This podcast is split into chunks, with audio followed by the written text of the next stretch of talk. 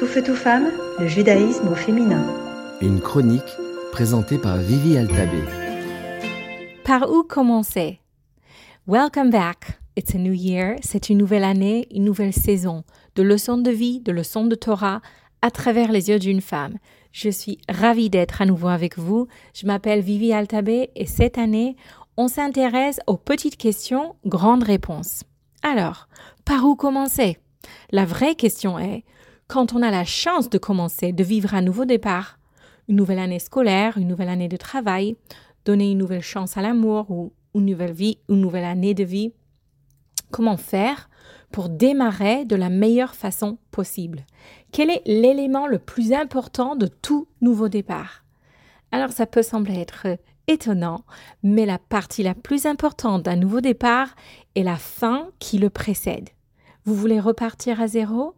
Accepter de laisser aller ce qui était. Accepter de ne plus être ce que vous étiez, de grandir, de lâcher les anciennes habitudes, les anciennes croyances, les choses que vous vous êtes toujours dites, les anciennes perceptions que vous avez. Permettez à la fin de se terminer. Ça peut paraître simple, mais c'est loin de l'être. On est des créatures d'habitude.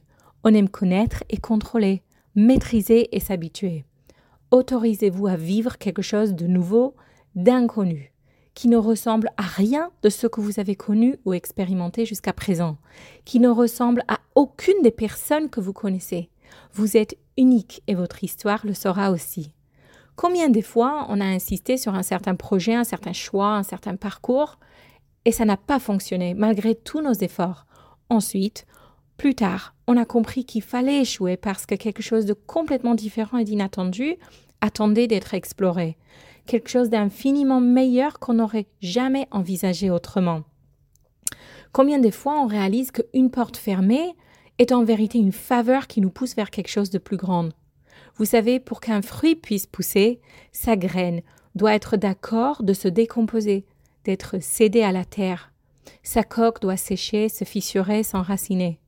Si vous voulez commencer quelque chose de nouveau, n'ayez pas peur que l'ancienne version de vous, de votre vie, se termine. C'est pourquoi l'année juive, bien qu'elle soit cyclique, c'est-à-dire qu'elle ne cesse de tourner perpétuellement dans le temps, a aussi une fin. Chaque jour, dans la prière du matin, on remercie Dieu d'être un roi qui donne naissance à la mort et à la vie. D'abord la mort, ensuite la vie. Chaque fin est le début de quelque chose de nouveau. La fin d'une année est en quelque sorte comme la fin d'une vie. En ce moment, en ce mois d'Elul, on vit la fin de l'année juive. Et c'est une toute nouvelle vie qui s'ouvre à nous bientôt.